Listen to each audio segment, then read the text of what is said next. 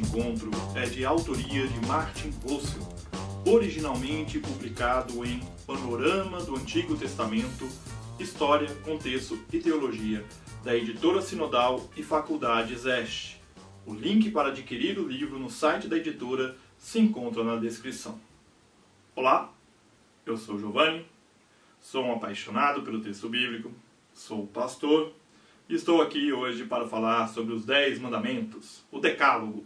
A designação Decálogo deriva, de acordo com o Êxodo 34, 28, conforme a Septuaginta, do termo grego que significa dez palavras. Decálogos são, em sentido estrito, as duas séries de normas que se encontram em Êxodo 20, de 1 a 17, e Deuteronômio 5, de 6 a 21. Ao lado dessas, ainda existem no Antigo Testamento outras séries com normas. De acordo com a tradição judaica, há um total de 613 normas e mandamentos e proibições na Torá.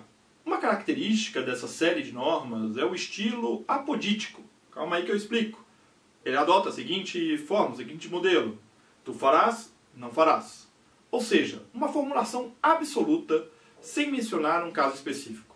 Quando se deve ou não deve fazer algo sem acrescentar uma sentença ou sanção para o caso de a norma não ser cumprida. Ao lado desse modelo apolítico, existe a formulação casuística, em que um caso concreto é descrito e uma sanção é prevista para o caso de violação da norma. Por exemplo, se alguém fizer isso ou aquilo, então lhe será imposto esse ou aquele castigo. Despreende-se das duas séries paralelas preservadas que os decálogos clássicos aparentemente são produtos de uma época mais recente que buscam ordenar de forma abrangente toda a relação entre Deus e as pessoas. As séries mais antigas referem-se, ao contrário, a aspectos particulares, pureza, culto, etc. Os Dez Mandamentos individuais, no entanto, podem ser mais antigos do que o Decálogo como um todo. Segundo o Salmo 57 e 81, de 9 a 11, decálogos podiam ser recitados em celebrações cultuais. Como resumo da vontade divina, o decálogo pressupõe que o ato de salvação de Deus ocorreu antes de toda e qualquer resposta humana a pessoa somente faz aquilo que corresponde ao agir salvífico de Deus.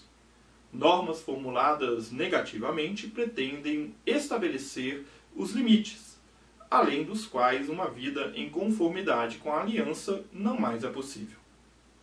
Os decálogos asseguram, portanto, a ordem da aliança e, por conseguinte, vida plena.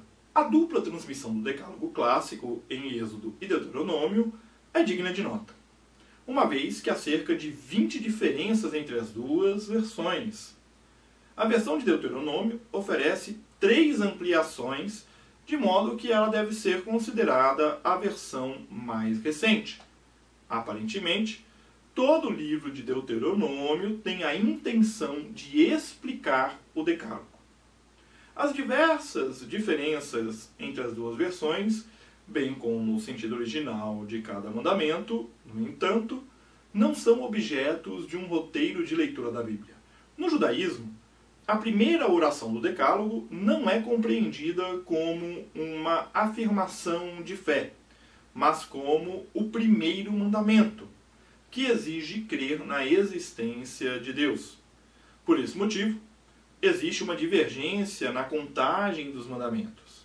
As tradições ortodoxa e reformada entendem que o mandamento que proíbe adorar outros deuses é distinto do mandamento que proíbe a confecção de imagens.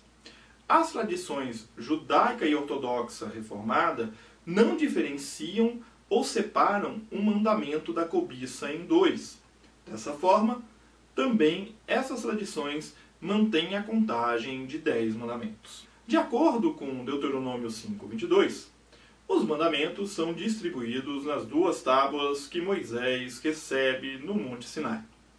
No texto de Êxodo 32:15, entretanto, não há nenhum indício de vincular as tábuas do testemunho com o decálogo.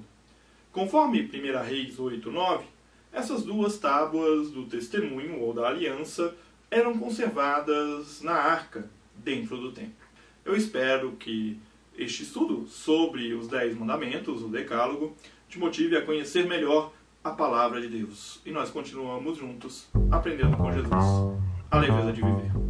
Um grande abraço. Você ouviu o podcast Café com Alecrim. Eu sou Giovanni Alecrim, pastor da Igreja Presbiteriana Independente do Brasil e um apaixonado pelo texto bíblico, e eu convido você a conhecer melhor os meus conteúdos em giovannialecrim.com.br. Um grande abraço e seguimos juntos, aprendendo com Jesus a leveza de viver.